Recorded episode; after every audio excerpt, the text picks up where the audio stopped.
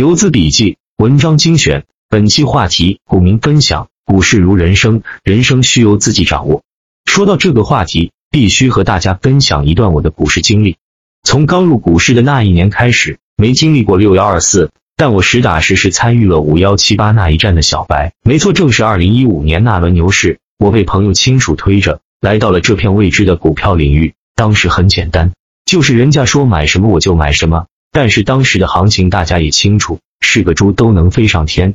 当时有幸听亲戚话，在中间位置买了中国南车，也就是现在的南北车合并后的中国中车。由于是第一次交易，记得非常深刻，四万块钱变了八万左右，基本上指数也就到了五幺七八。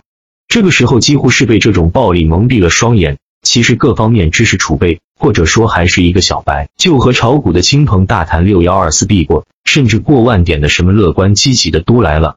也就是在这个时候，加大投资到三十万，后面的股灾大家即使没经过，也可以回看一下二零一五年七八月份的指数和个股 K 线，那叫一个相当的惨。无数的融资客、游资、私募折戟沉沙，作为小散的我也是如此，三十多万亏到不到八万。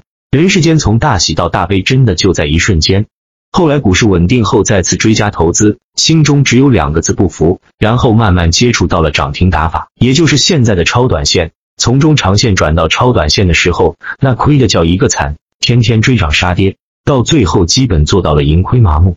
再后来慢慢静下心来，潜心学摸索，一直到现在不断提高进步，从开始暴赚暴亏。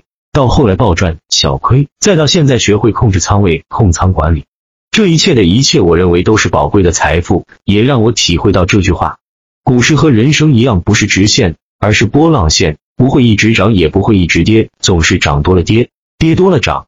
我们的人生也是起起落落，有高潮也有低谷。在高潮的时候，我们是否能够低调冷静，不被胜利冲昏头脑？在低谷的时候，我们是否坚持到最后，不抛弃不放弃？甚至做到隐忍，这其实都是相通的。核心是顺势而为，不要逆势而为。顺势而为可以让我们的人生和股市少走弯路，可以让我们的财富积累越来越多，可以让我们的心态更轻松，让我们不用晚上睡不好觉，可以让我们更好的陪伴家人，因为家人才是我们生命中最重要的。股票、金钱等所有的一切，都是我们想让家人过得更好，这是初衷，永远不能忘。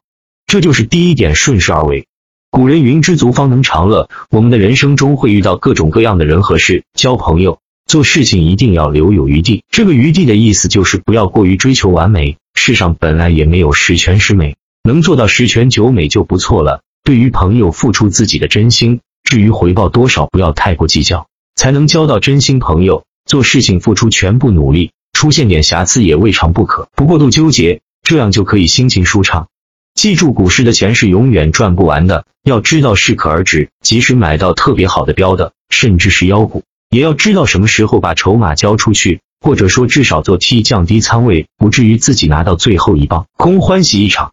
举个最简单的例子，就是为什么我们看到游资一直在龙头标的上倒手，或者低位卖出，高位再接回来，这就是当你做到足够体量的时候，就需要考虑出货方式了。所以，除非是大行情。很少有人会锁仓到最后赚一整波的，这就是第二点，知足常乐。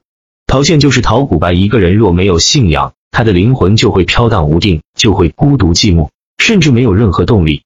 做股票同样也是如此，如果没有了信仰，就没有了目标和方向，极容易迷失自我，在市场中赚了大喜，亏了大悲，甚至根本不知道盈亏的原因。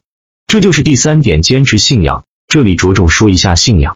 首先，信仰必须理性，我们必须明白所信之物的内在逻辑和根本规律，对它的优点和缺点彻底通晓，辨之愈久，通之愈明，信之愈深。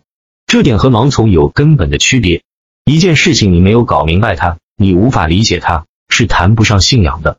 然后，信仰必须超越短期性，必须跳出小周期。很多人找到一种方法，赚钱了就相信他，不赚钱就骂他，这种人不配谈信仰。信仰追求的是长期稳定性和多次的大概率，而不是单次或短期有效性。之所以称之为信仰，就是对它有超越时间和超越一城一地之得失的信任和坚守。最后，信仰必须最终化为感性的条件反射，必须在交易的起心动念上体现其价值选择。从自己内心来说，一旦遇到符合交易的情景时，必须无条件做到我相信，不论最后结果如何。